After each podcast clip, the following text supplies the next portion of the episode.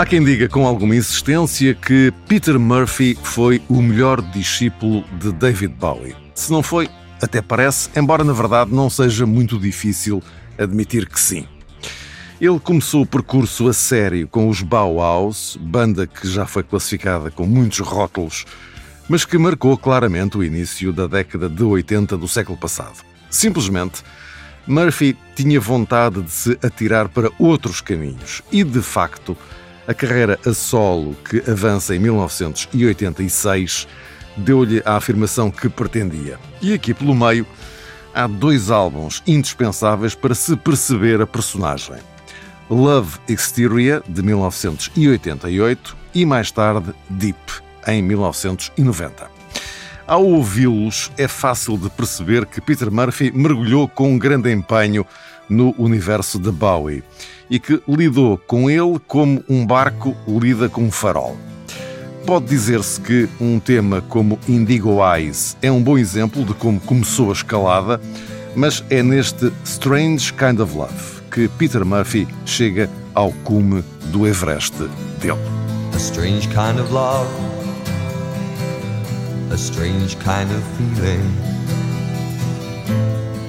swims through your eyes. And like the doors to a wide, vast dominion, they open to your cries. This is no terror ground or place for the rage. No broken hearts, whitewashed lies. Just a taste for the truth, perfect taste, choice, and meaning. A look into your eyes.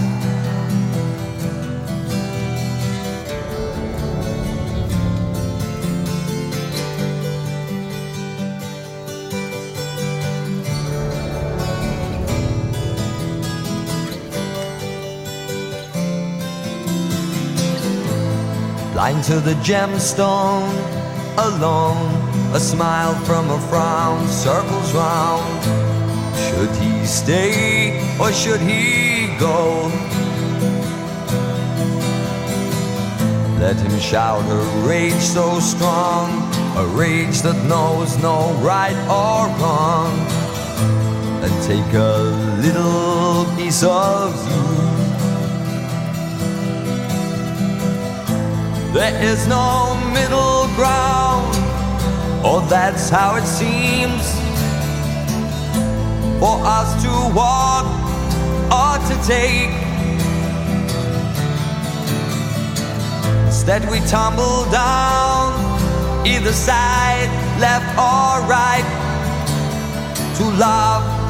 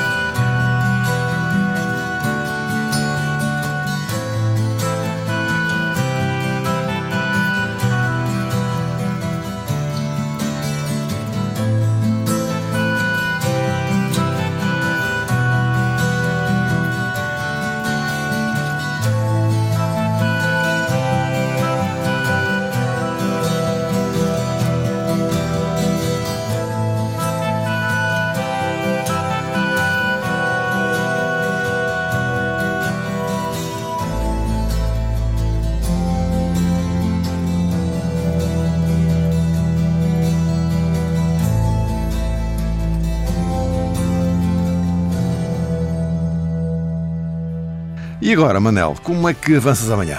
Para Dylan, era a melhor banda de rock and roll.